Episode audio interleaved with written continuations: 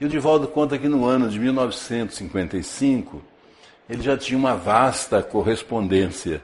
E ele estava passando uma carta por carta né, para ver, quando se deparou com uma carta que tinha um talho de letra, aquele talho bordado né, que as pessoas, quando mandam um convite, fazem.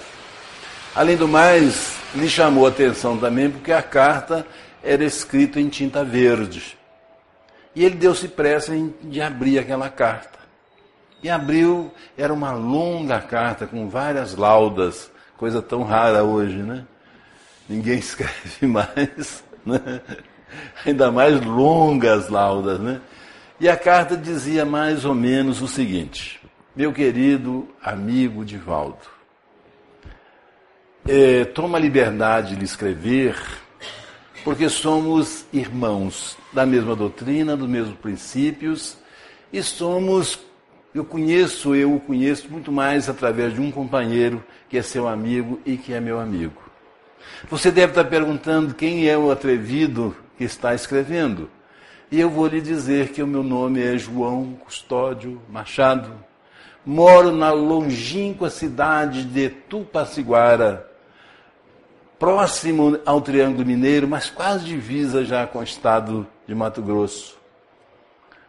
E gostaria muito de trocar correspondência com um amigo. Admiro né, o seu trabalho de divulgação, já iniciando esse trabalho maravilhoso que vai ser Mansando o Caminho. E eu, eu ficaria muito feliz. Eu sou espírita e na nossa cidade tem mais uma meia dúzia de corajosas pessoas né, que frequentam a doutrina espírita. E seria para mim muito importante e fala a respeito do trabalho pequeno e diz assim: para você me conhecer melhor, eu estou anexando o meu retrato. Espero que você não se decepcione com a minha fealdade, minha monstruosidade, mas é isso que restou para mim nesta reencarnação bendita. E o Divaldo deu-se pressa, né? E abriu né, o, o, o retratinho que estava embrulhado. E de fato, quando o Divaldo abriu, ele levou um choque, né? porque se tratava assim de uma pessoa que estava sendo, nem sabe se estava meio sentado ou se estava em pé, como é que estava num carrinho de ferro, que mais tarde o Divaldo ficou sabendo que aquele carrinho foi feito especialmente para a necessidade do Joãozinho, como ele era muito mais conhecido. E tinha a foto, né? ele devia de ter, diz o Divaldo, mais ou menos uns três a quatro palmos de uma pessoa adulta. Tinha um movimento que ele falou na, na carta, né? de apenas um ângulo de 20 centímetros, que ele mexia com a mão direita. E embaixo, na foto, tinha o Evangelho segundo o Espiritismo, e o Evangelho segundo o Espiritismo em Esperanto. E ele dizia que estava escrevendo em tinta verde em homenagem né, à nossa natureza.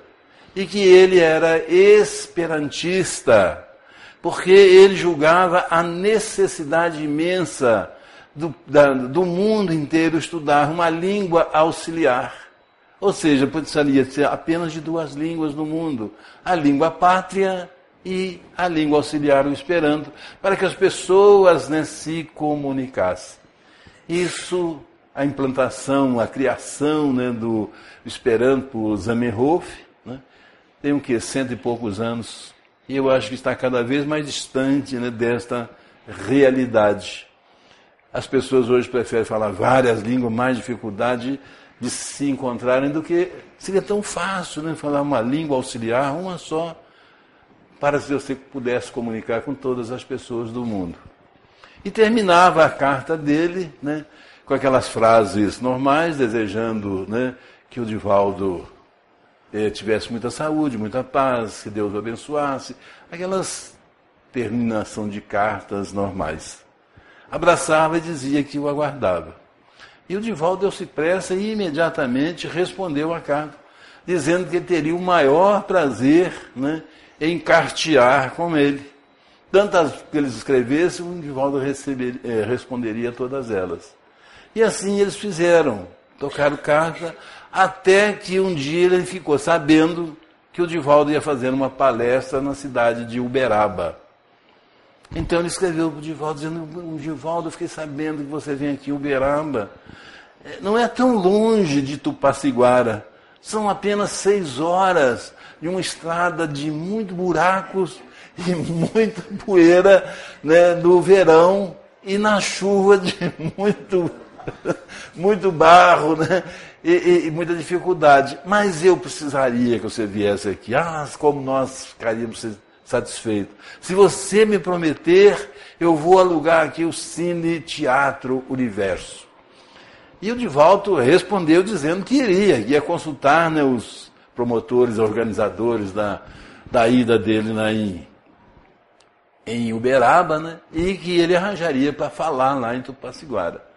Ele disse, não pela mensagem que eu iria levar, que qualquer pessoa podia levar a mensagem em Tupaciguara, mas para ter o prazer né, de conhecer o Joãozinho. E assim que ele terminou a sua tarefa lá em, em Uberaba, né, é, os companheiros também resolveram aí com ele. Então foram dois carros, inclusive um foi o juiz de direito do, do, do Triângulo Mineiro, daquela região toda do Triângulo Mineiro, e foram, e realmente foram seis horas de viagem, de muito salavanco, de muita poeira. E quando eles se aproximaram da cidade, do todo do, do sino da igreja central, estava o alto-falante dizendo mais ou menos o seguinte: Cidadãos de Tupaciguara, a nossa cidade hoje está de luto, porque deve estar adentrando em nossa cidade a figura satânica do Satanás. O Divaldo olhou assim para o juiz e falou que coincidência, o juiz, o Satanás, o diabo vai chegar logo no dia que eu chego. Aí o juiz na brincadeira, será que tu não sabe que ele está se referindo a você? Estão proibidos todos os católicos de frequentar ou de ir neste evento. E, e continuava assim, inflamando o povo, né? Porém, nesse instante, a cidade pequenininha, chegaram na casa do Joãozinho. Estava o Joãozinho na porta, mais alguns familiares, uns dois ou três amigos, né? E o Divaldo se preparou muito para como que ele iria conversar. Que queria falar, como é que iria proceder. Porque quando a gente encontra uma pessoa assim, né, com essas deficiências, você não sabe se trata com piedade, você se não trata se, se é natural. Se é natural, parece que você não está preocupado com, né, com o sofrimento dele. Se você tem pena, você acha que ele é um coitadinho. Então é difícil, né? Mas o Divaldo disse que assim que ele desceu do carro, que ele olhou, ele saiu correndo, abraçou o Joãozinho com o carro e tudo, deu um beijo na testa dele falou assim: Mas é você, Joãozinho. Você é muito mais bonito do que está no retrato. Ele disse: Uai, é? Deve ser porque a mamãe me penteou muito bem para te receber. né? E aí conversaram, daqui a pouco ele disse, olha, está quase na hora, né? Vamos nos preparar. Entraram, fizeram a higienização, fizeram um lanche, e quando faltava 20 minutos para as 8 horas, ele falou, vamos. E saiu aquela pequena caravana, né? O Sr. Joãozinho, o Divaldo sentiu uma honra imensa em estar ao lado dele, caminhando em direção do Cine Teatro Universo. Porque o Sr. Joãozinho dizia que parecia o Papa do Espiritismo, né? porque ele naquele carrinho de ferro tinha uma pessoa que era um anãozinho, que empurrava aquele carrinho, chamava Juventino. E aquele tempo né, que as pessoas, nas tardes né, de verão, assentavam nos degraus das casas, ficavam as portas abertas, as famílias se reuniam e conversavam. Não tinha ainda a bendita televisão, né? Ou estava começando, poucas pessoas que tinha, né? E as pessoas conversavam. E o Juventino empurrando aquele carrinho e dizer, Bibi, Bibi, tira os pés, tira os pés para não ser atropelados. E o São Joãozinho com aquela mãozinha mirrada, né? Ele ia acenando. Era uma pessoa muito, mas muito estimada. Chegaram no cine, que era uma casa velha que estava desativado o cinema já há muito tempo. Podia sentir do lado de fora o odor né, de criolina, que deve ter feito uma faxina e julgado lá para matar no caso das pulgas, que era hóspedes né, daquele lugar. Tinha muita gente do lado de fora. Mas quando o Divaldo entrou e que ele olhou dentro para ver o, no, na, na, na, no, no, palco né, e, e no salão, ele não tinha uma pessoa dentro. E aí o Divaldo ficou assim com a cara espantada, né? Como disse, vou falar para quem, né? Mas ele falou assim, você não se preocupe, senhor Divaldo, você está em Tupaciguara. Ninguém vai entrar primeiro. Porque quem entrar primeiro, o segundo vai falar com o padre. Eu entrei porque o fulano de tal estava lá, viu? E assim, eles vão entrar tudo em bloco, só quer ver? Dá licença aí. O que vocês estão esperando aí? Está na hora. E vup, entrou. Entraram todas as pessoas de uma vez só.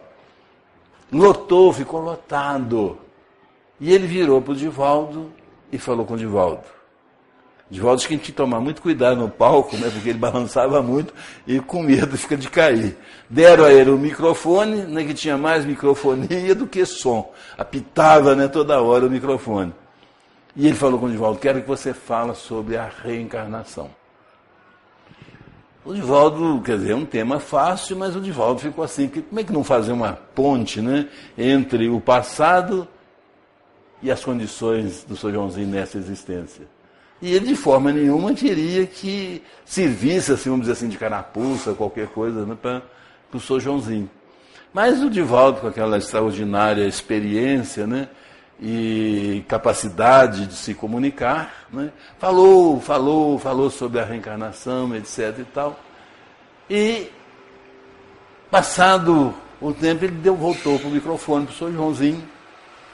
E o Joãozinho disse: Eu pedi o senhor Divaldo para falar a, sobre a reencarnação, porque eu queria que todos vocês soubessem por que, que eu sou assim. Todos vocês me conhecem. Eu sou o oitavo filho da nossa família. Todos os meus irmãos e irmãs são sadios, são pessoas normais, trabalhadores, professoras, comerciantes, enfim, todos desfrutam de boa saúde. Eu então me perguntava por que Deus me fez assim? A minha gestação foi uma gestação normal. Eu ia nascer, eu já tinha nascido normal. Só que na hora, a enfermeira, eu não a culpo, coitada. Ela deixou escapulir e eu bati com a medula na quina da cama. Meu corpo virou um parafuso. E eu fiquei assim.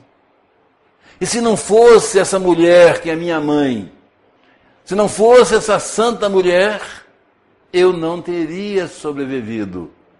Porque nunca mais, depois do meu nascimento, e hoje eu tenho 26 anos de idade, nunca mais ela soube o que era dormir uma noite. Ela fez 40 pequenos travesseirinhos. E de 40 em 40 minutos, ela me vira de posição, calça o meu corpo para que o meu corpo não tenha escaras que poderia se estender pelo corpo inteiro, né? e eu teria morrido e teria sofrido muito.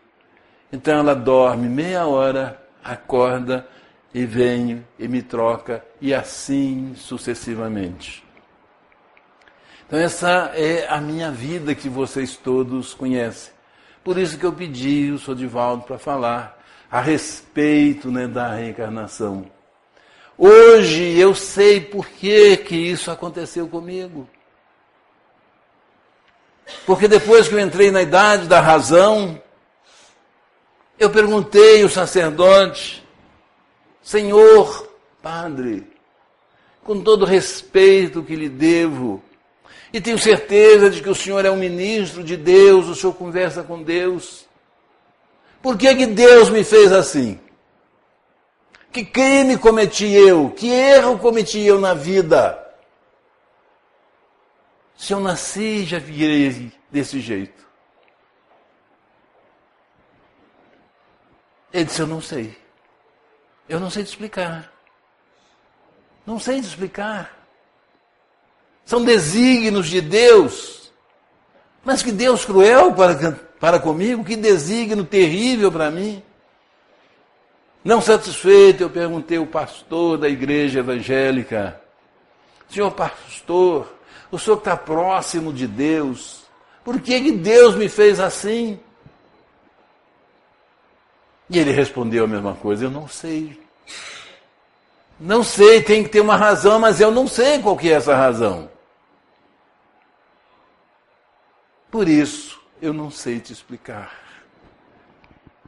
E eu estava muito triste. E aí um dia eu orei com fervor, com muito fervor. E eu tive um sonho, que foi uma revelação. Eu me vi amontado num cavalo veloz. Numa mão eu tinha uma lança, na outra mão eu tinha uma espada. Eu decepei cabeças, desonrei mulheres, matei crianças, enfim, eu usei do meu poder, da força, da violência e fiz vítimas sobre vítimas. Quando eu morri e cheguei no mundo espiritual, as vítimas vinham e me atormentavam dizendo que necessitavam de justiça e queriam justiça. Eu pude então perceber o mal que eu fiz e orei fervorosamente. Chorei muito e pedi a Deus que me desse uma nova chance, uma oportunidade. E Deus foi tão generoso que me deu esse corpo. Mas que me deu, que me deu vários sentidos. A inteligência, a visão, a audição, a fala. E me deu ainda um movimento com meu braço direito do ângulo de 20 centímetros, não me tornando totalmente inválido. Essa é a razão, falando para o público, esta é a razão pela qual eu sou assim. Tem alguém aí capaz de me explicar, de me dar uma outra explicação melhor do que essa? E todos silenciaram. Ele então agradeceu né, a presença de todos agradecer a coragem que todos tiveram de enfrentar né, a, as injúrias e as ameaças né, do sacerdote e pedir a Deus que abençoasse a todos, que eles teriam muito ainda que aprender na vida. E o público levantou e de pé né, o aplaudiu. Voltaram para casa e o Divaldo disse que aquela noite foi uma noite longa de conversa até às quatro horas da manhã, quando ele diz para o Divaldo, Divaldo, vamos dormir, porque amanhã, às sete horas, nós já temos serviço. O Divaldo, o que, que é? Deitar às quatro, levantar às sete. Aí eu prefiro continuar aqui conversando, né? Ele disse, mas eu tenho necessidade de descansar pelo menos três horas por noite. Ele disse, bom, então eu também vou deitar. Né? Mas ele, de volta, ele contava casos acontecidos que não, assim, impressionantes de ver né, a atividade daquela pessoa com, com aquele corpo mirrado né, e, vamos dizer, aleijado né, em todos os sentidos. Então disse, disse para o Divaldo que a primeira preocupação dele quando chegou na idade escolar, foi de aprender a ler e escrever. Então ele matriculou-se dentro de uma série compatível né, à sua idade mesmo. Com a mão direita, ele empurrava né, a, a, o lápis, né, e com a mão direita, então, ele fazia o contorno né, desse que fazia com essas letras. E era capaz de fazer essa caligrafia que nós falamos. Essa caligrafia desenhada e ter coragem de escrever laudas e mais laudas. Cresceu, fez todos os cursos que tinha na cidade de Tupaciguara. Ele disse, eu também não queria ser pesado né, para a minha família. E por isso, como meus irmãos todos, quase todos eram comerciantes, eu abri uma livraria espírita. Imagina uma livraria espírita em Tupaciguara nessa, nessa época, né? Mas ele era, era livros espíritas, era livros comuns, era papelaria também, era comércio. Então ele se tornou um comerciante comum como outro qualquer, ele ia no banco, assinava cheque, dava cheque, não é isso? Tinha a sua atividade, ainda sobrava um lucrinho que ele dedicava esse lucrinho para as pessoas né, que fossem necessitadas.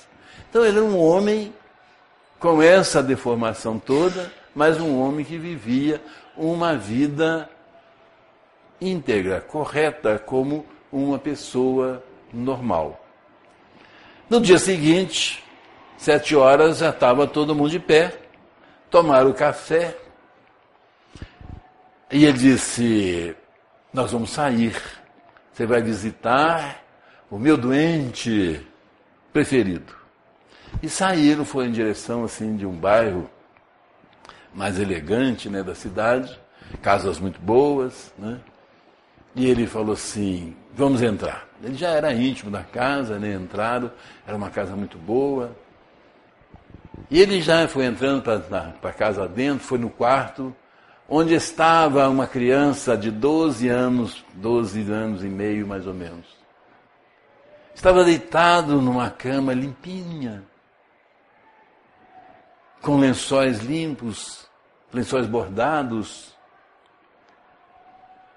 E ele então disse: Dibaldo, que bom que você veio. Eu, eu, eu também, eu sou espírita. E, e aquele retrato seu que você mandou, para o Sr. Joãozinho, ele fez uma cópia. E eu tenho aqui comigo. E eu fiquei muito feliz, porque eu gostaria de conhecê-lo, mas eu, como sou doente, não posso ir. E o Divaldo olhou aquele rosto, o Divaldo que é um rosto lindo de uma criança loirinha, com, cachos, né? O, o, o, o, rosto assim, bem rosado, né? O Divaldo disse, mas meu filho, você é doente de quê? Né?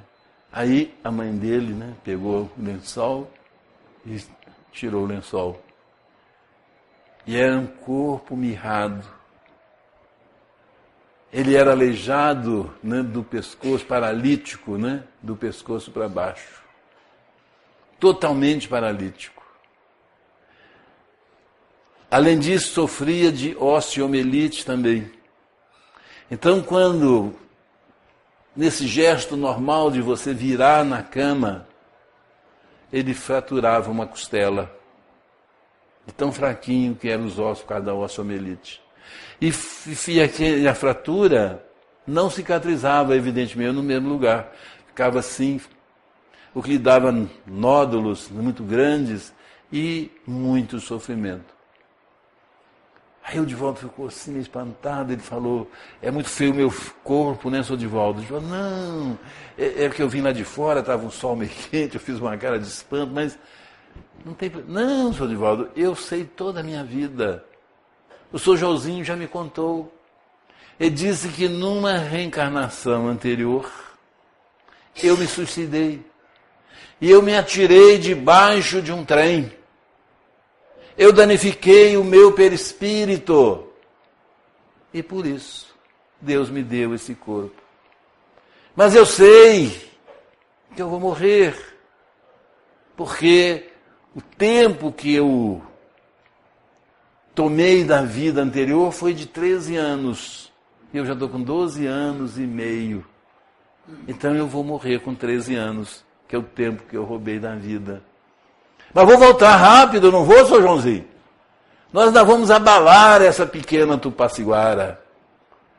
O Divaldo, meu Deus, a gente prega o Evangelho, prega a reencarnação, mas eles vivem, eles vivem a reencarnação. Né?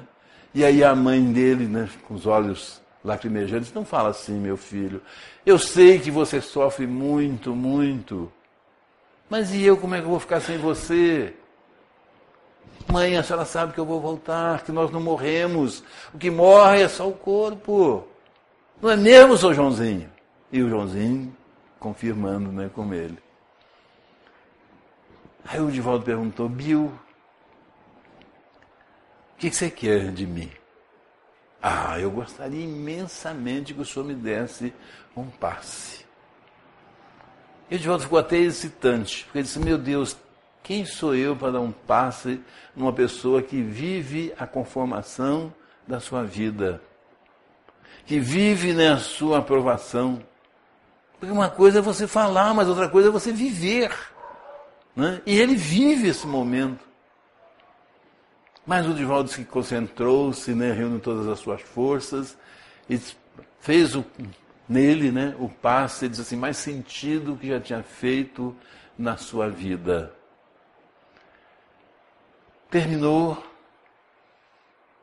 fizeram uma prece de agradecimento, e ele despediu do Divaldo e falou assim: Até a próxima reencarnação minha, porque quando o senhor voltar, eu não vou estar mais aqui. E o senhor Joãozinho disse: Vamos, senhor Divaldo, que nós temos até às onze e pouco, senão o senhor tem que viajar. Ainda tem mais dois casos para nós vermos. E aí foram agora para a periferia da cidade. Né? Entrou lá num, num quarto que tinha apenas num, numa casinha, né? que tinha um quarto né? e uma, uma sala e uma cozinha. Aí disse assim, ó, não se surpreenda, hein? Esse é pior. Aí ele entrou, o Divaldo, já no quarto da pessoa, estava deitado numa cama no chão, uma cama sobre varas, né? botou um colchão de casal, e ali estava deitado um homem zarrão. Aparentemente não tinha nada. Ele disse: Bom dia, senhor Antônio. Ele disse: Bom dia. Conta o senhor Divaldo a sua história. Aí ele falou assim: sou baiano. Eu falei, meu Deus do céu, que raça ruim que em todo lugar tem baiano, sou.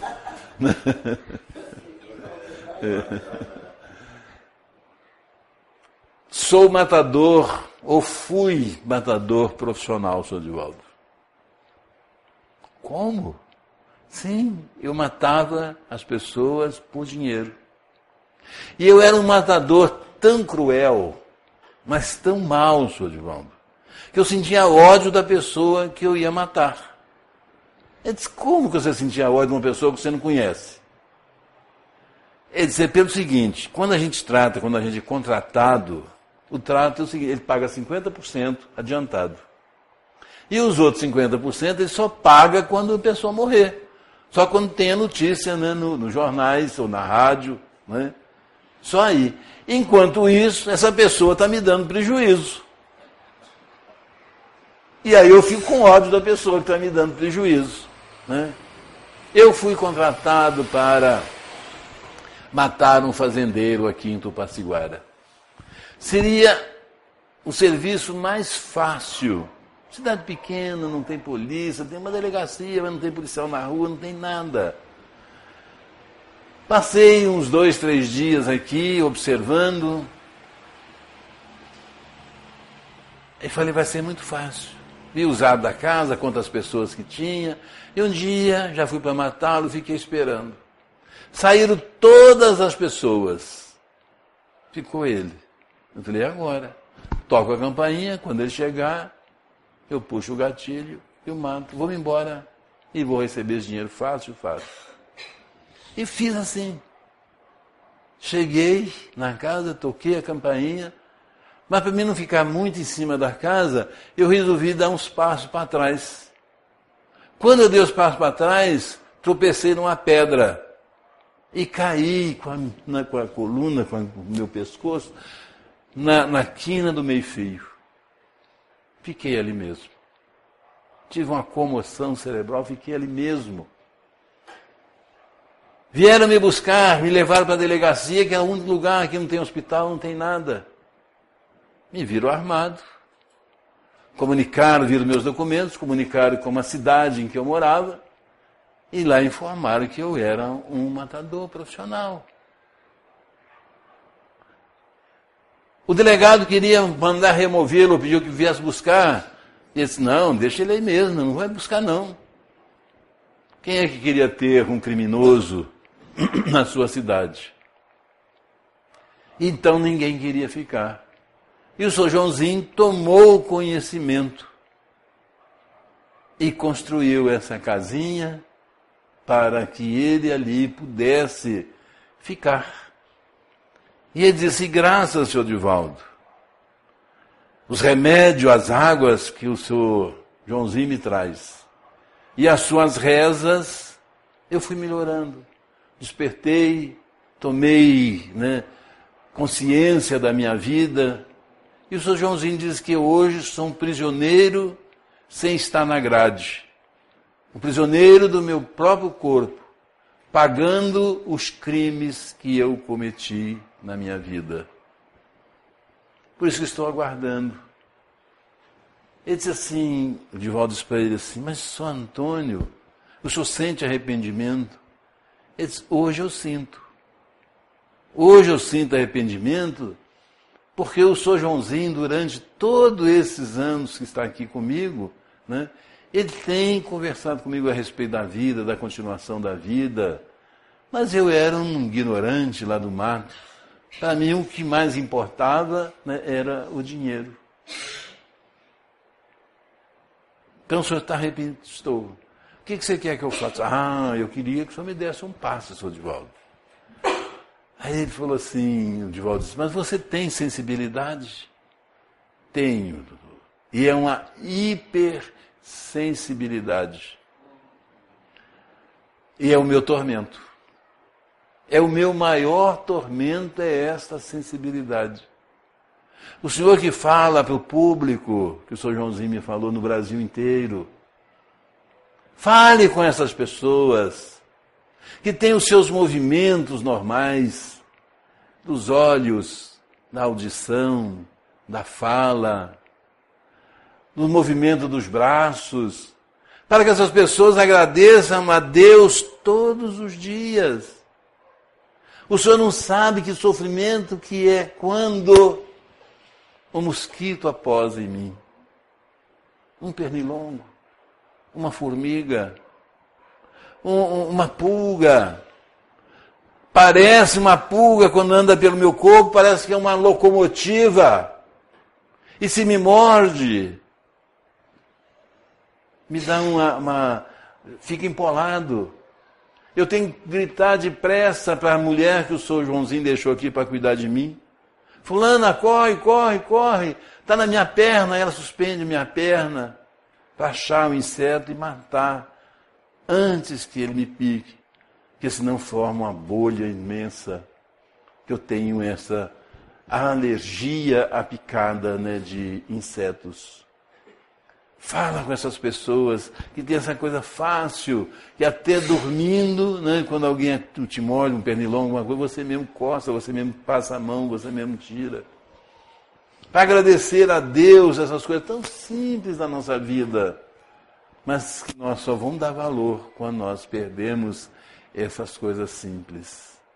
Diga para elas. E o Divaldo então que fez também né, o passe no seu Antônio. Eles vamos que ainda tem mais uma.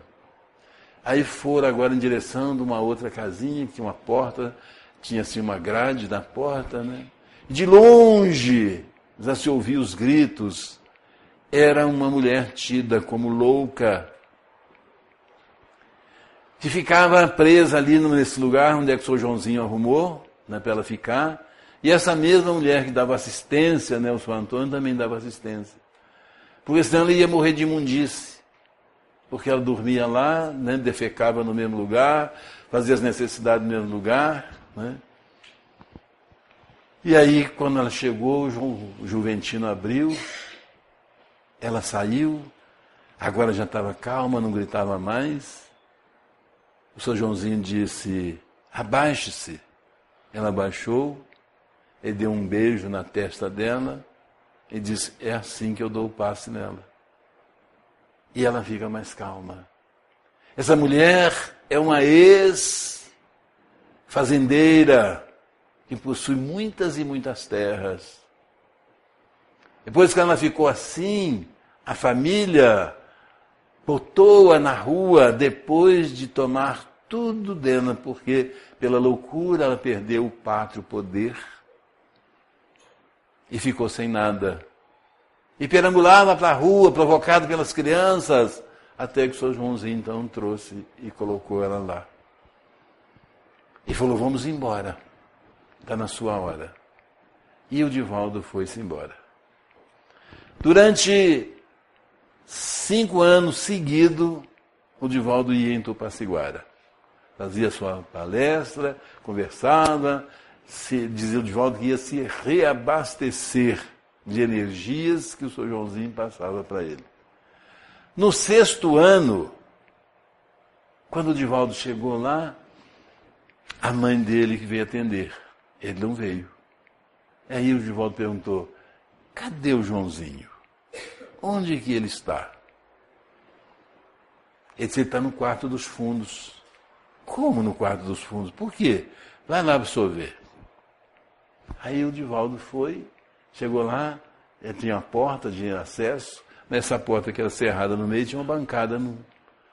Aí ele falou assim, ué, sou Joãozinho, por que, que o senhor está aí? E fez menção de puxar a tramela, né? Ele disse, não, não entra, não entra não, Divaldo. Mas por que, Joãozinho? Eu fui acometido do mal de Hansen. O Divaldo falou, meu Deus, a invalidez, as limitações, e ainda por cima, a lepra.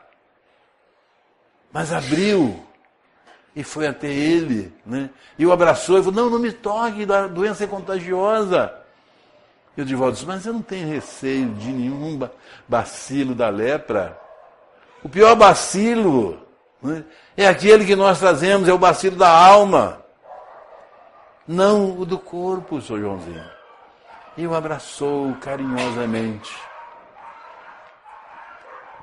Ele disse, mas o senhor hoje, seu Joãozinho, senhor vai ver a palestra, né? Ele disse, não posso. Não posso, porque eu estou aqui por uma deferência muito especial do Serviço de Proteção à Lepra. Porque, considerando o meu estado, né, eles permitiram que eu ficasse aqui desde que mamãe me tratasse. Né? Então estou fazendo um tratamento em, como se fosse num ambulatório. E, mas eu prometi que eu não sairia em hipótese nenhuma. Então, senhor Divaldo, mas você não se preocupe não, porque a palestra hoje que o senhor vai fazer vai ser irradiada. Eu já contratei a rádio. Então, eu vou ficar aqui ouvindo. Eu quero que o senhor fale um tema, sabe, que, a, que me aborde e também o nosso querido vigário. É. E eu vou ficar aqui escutando. Aí o Divaldo conversou com ele mais muito tempo, né? Ele falou, Sr. Divaldo, eu preciso do seu auxílio, porque eu tenho, sabe, uma, um projeto para realizar. Conforme o senhor sabe, aqui na nossa cidade, né, é pequena e não tem um ginásio polivalente. As pessoas têm que ir para outra cidade para poder estudar. E eu quero fundar um colégio aqui, em Tupaciguara. Antes de eu morrer. Porque eu tenho que fazer isso enquanto eu sou assim.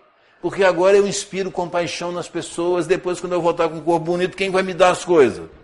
Agora não, agora eles vão me dar. E eu quero construir esse colégio.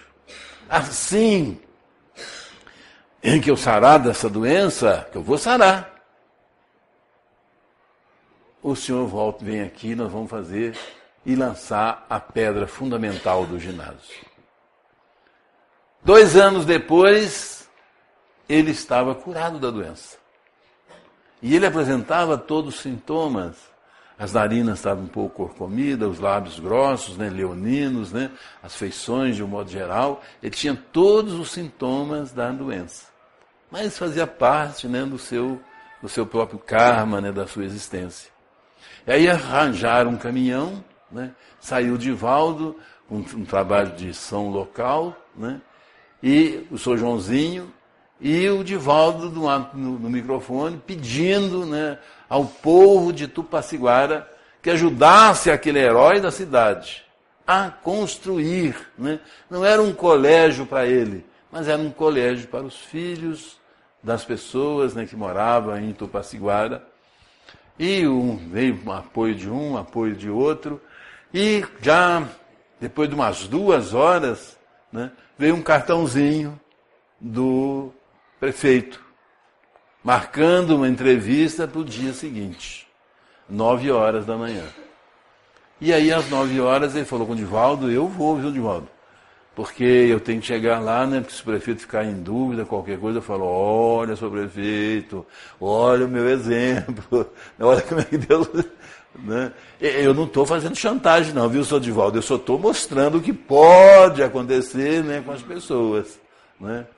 Aí foram, e uma gleba que eles estavam falando, né, o prefeito doou para que eles construíssem ali o colégio.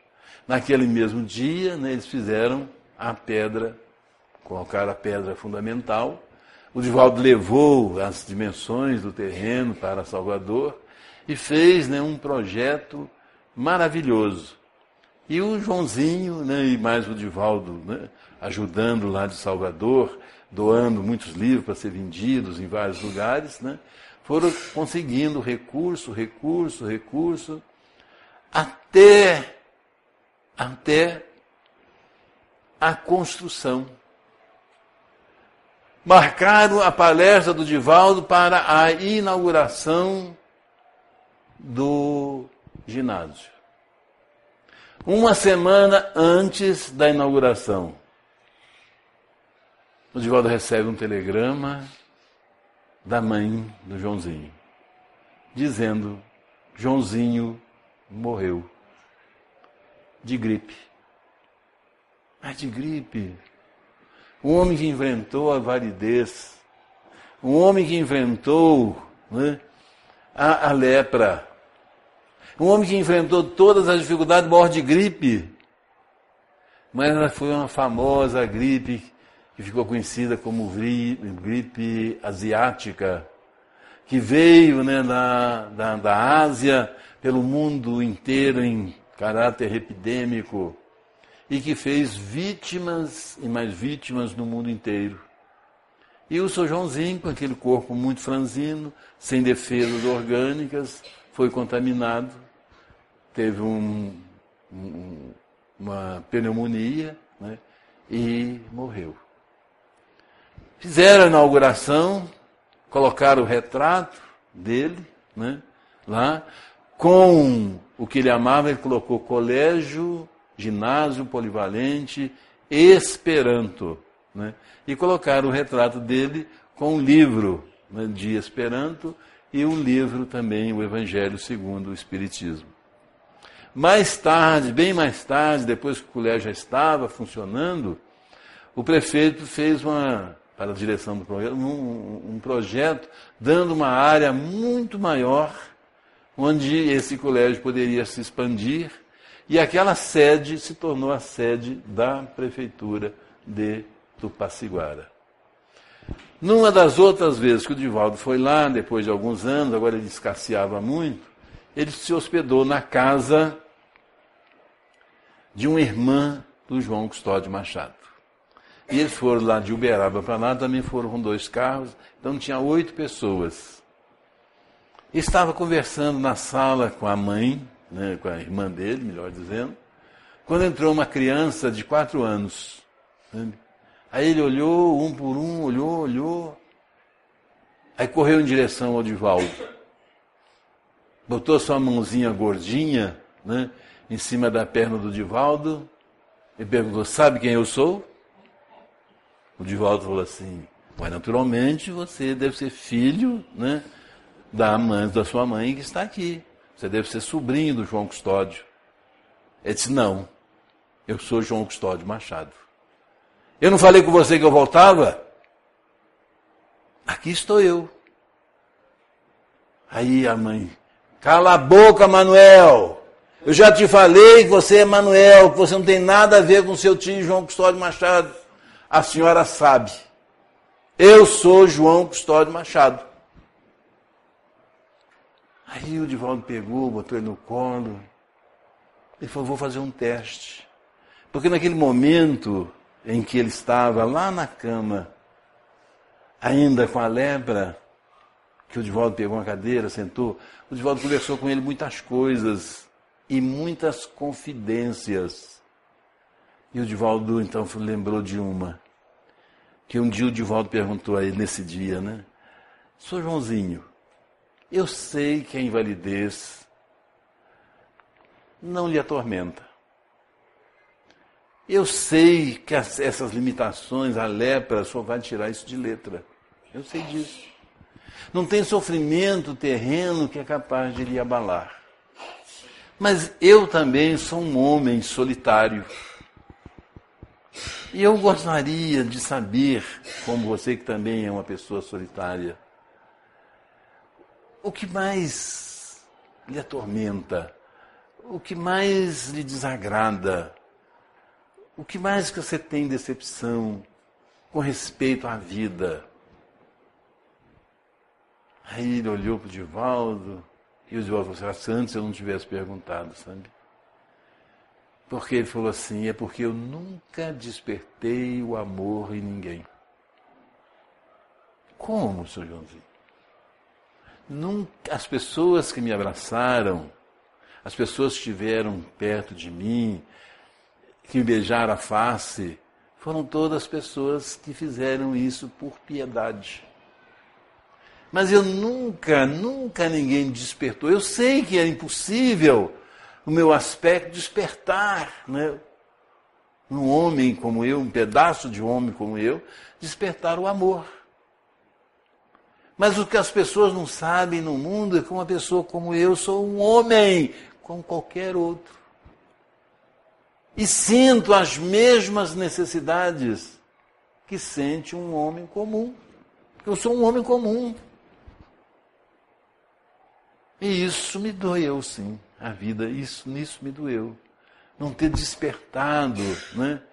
Eu Divaldo, não, mas eu, aí o Divaldo foi abraçado e disse, você sabe que não é isso, Divaldo. Aí o Divaldo então perguntou, né? O Manuel, o menino. E aí? O que é mais decepcionante na vida é nunca ter sido amado, né, seu Divaldo? não tinha dúvida, né? Era ele né, que estava realmente né, de volta. Bom, e o Divaldo encerra a palestra dele nesse inteirinho. Né? Depois, uma das vezes que ele veio aqui em Juiz de Fora, né, eu falei, peraí, e agora? Não tem continuação? Tem que ter continuação, né? Onde está esse menino agora? Deve ser homem. Onde é que ele está? Ele já está em Tupaciguara, assumiu a direção.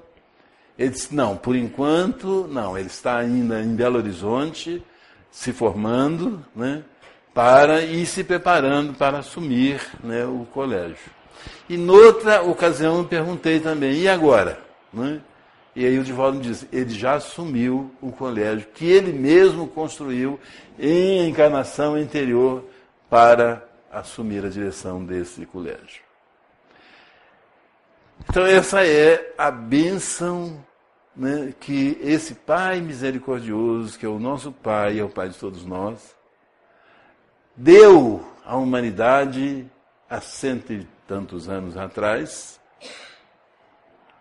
e que falta, né, que faz a divulgação ou aceitação da reencarnação no mundo.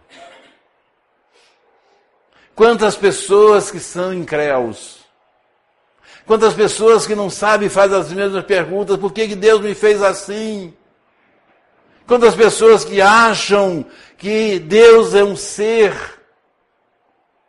ditador, caprichoso, cruel, capaz de pegar um filho seu e colocar no inferno, ficar à disposição do capetão.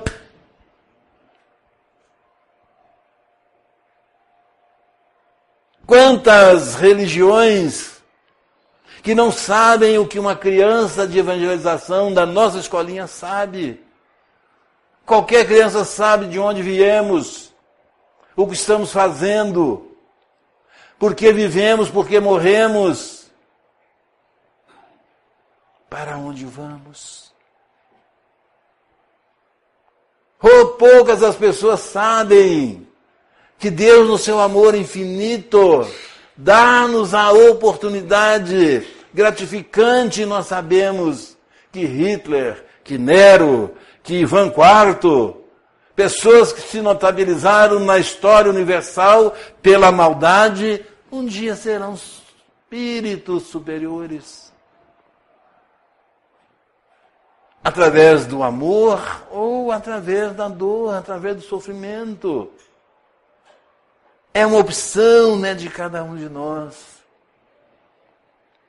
E muitas vezes eu fico pensando na nossa situação de espíritas privilegiados.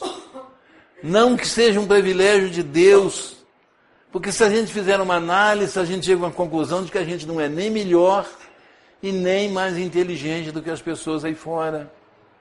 Tem pessoas que são melhores do que nós e não têm esse conhecimento. E eu me pergunto, por que, que eu sou espírita? Por que, que essa, essa, essa, essa doutrina encaixou né, tão bem, tão fácil? E não, não chega a atingir as outras pessoas.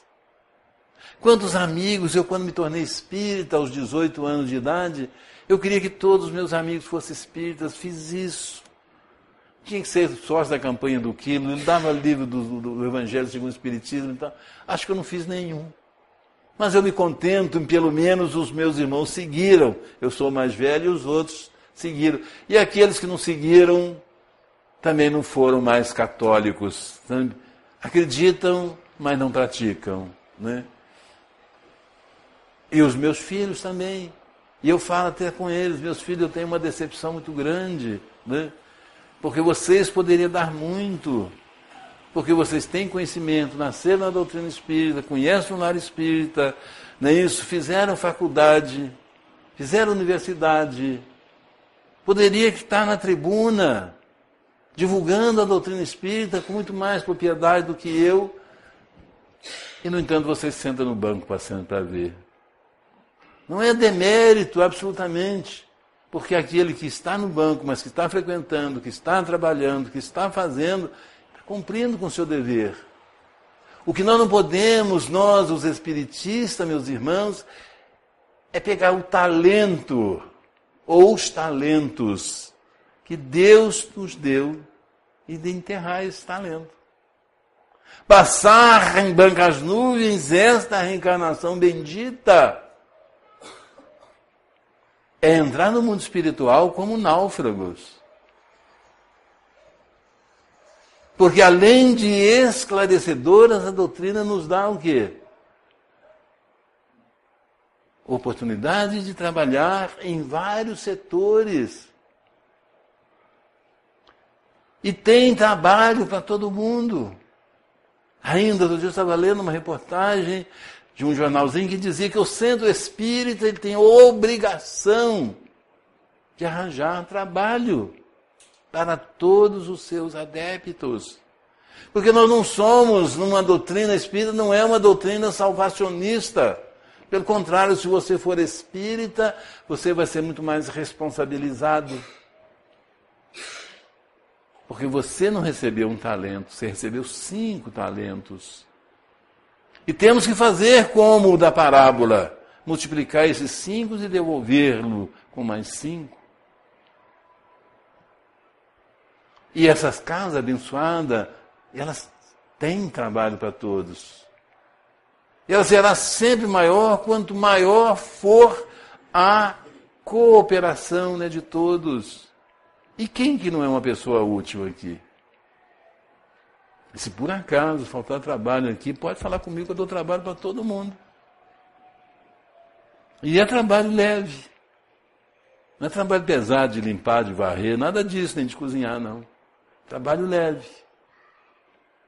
Nós temos 120 pessoas na nossa ONG que saíram das dos hospitais psiquiátricos.